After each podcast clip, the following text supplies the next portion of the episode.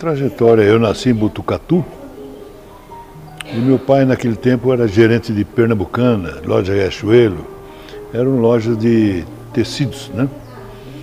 E mercê da, de, remo, da, de muita remoção, promoção e às vezes abrindo novas lojas, minha família mudou-se muito. Quando eu completei 10 anos, minha família mudou-se para Taubaté, Vale do Paraíba. E dos 14 aos 20 eu fiquei em Tupã. E em 58 eu fui embora para São Paulo.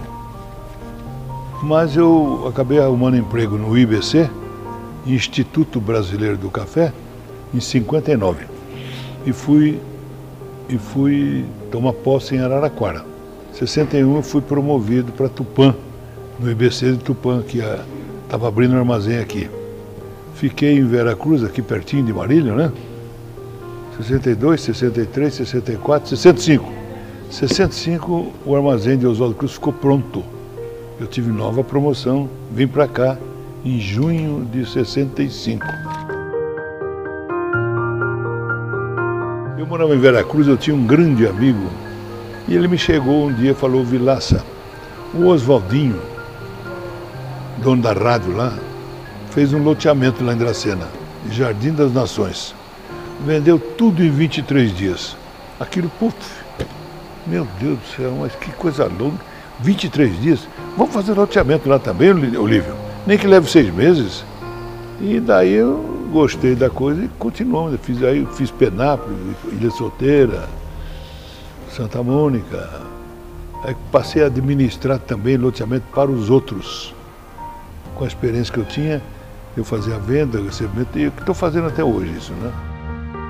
Os desafios é, é o dia a dia, né? A gente a gente marca muito gol, eu costumo brincar com meus funcionários. Mas às vezes a gente toma gol também, sabe?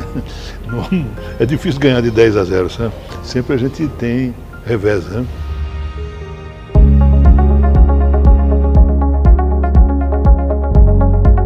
Num loteamento que eu fiz em Monte Azul, em 96, eu contratei uma banda de Bauru, uma banda marcial para o lançamento. E a banda sempre foi uma coisa que me, sempre me emocionou. E eu falei, quer saber de uma coisa? Eu vou fazer uma banda em Oswaldo Cruz. E aí fundamos a banda. Banda Municipal Vilagem de Oswaldo Cruz. Era municipal porque pagava o maestro. E Vilagem porque eu, eu, eu comandava a coisa, né? Mas quem mandava na banda mesmo era o maestro. Era o maestro que eu trouxe para cá, o Benedito, era um militar de, de Prudente, que ficou aqui um ano mais ou menos, e depois mudou-se.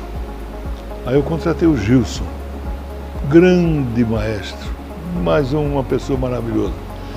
E o Gilson foi pedindo instrumento e eu ia para São Paulo e ia trazendo instrumento, ia trazendo instrumento, comprando, comprando. Fizemos um uniforme muito bonito, imitando o uniforme dos americanos, que é muito bonito, né? E, e a banda começou a crescer, crescer, crescer, chegou a ter 50, 50 integrantes. Nós somos campeão juvenil do estado. E, que, e todo o estado podia mandar para o campeonato nacional até o quarto colocado. Ora, nós somos campeão do estado? O maestro falou, vamos, Vilazo, onde vai ser? Vai ser em Florianópolis. Puxa, Florianópolis, é longe, vai dar uma despesa desgraçada. Mas fomos. Aí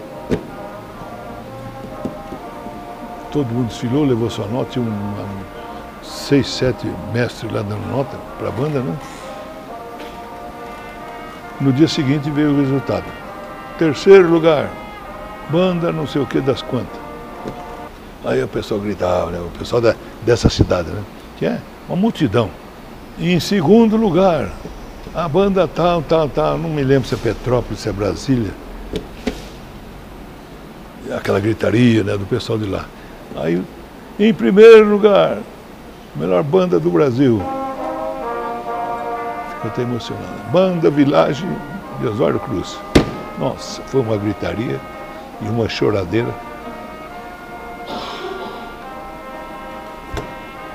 Aí fomos recebidos aqui, feito heróis, né? Claro, melhor banda do Brasil.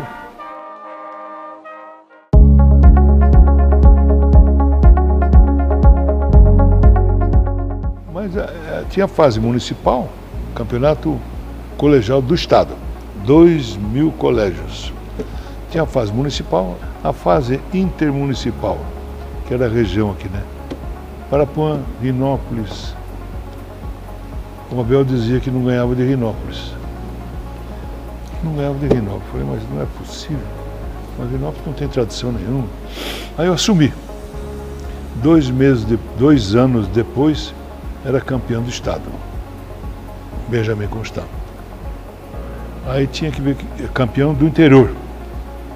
E o campeão da capital era o Colégio Rio Branco. Aí houve o confronto dos dois, né? Colégio Rio Branco, de São Paulo, e o Benjamin Constant. Ganhamos deles lá em São Paulo. E aí essa rapaziada passou a integrar o Bandeiras, né? Eles cresceram e o Bandeiras começou a representar a cidade nos jogos regionais. Quando eu deixei, era tricampeão da região.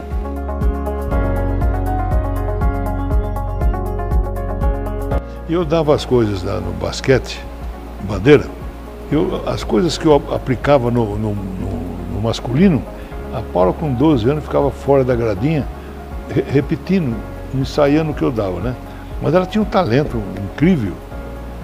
Aí a mãe, a mãe da Paula, que chama Neca, a Neca falou, Vilaça, ela vai, ela vai disputar por Venceslau.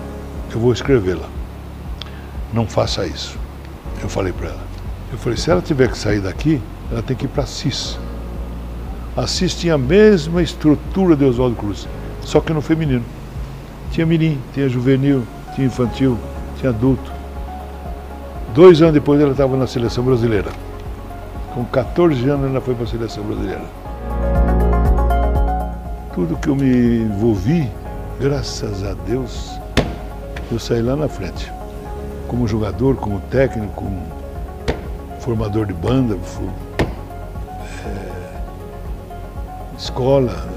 O SESI, o SESI, por exemplo, ali perto da, da antiga delegacia, foi, foi eu e minha mulher que trouxemos para cá. Isso em 1966. O tio dela era delegado do SESI, em Prudente, Paulo Galvão de Arruda. Fomos pedir a ele que pusesse uma escola aqui do SESI. Ele nos atendeu.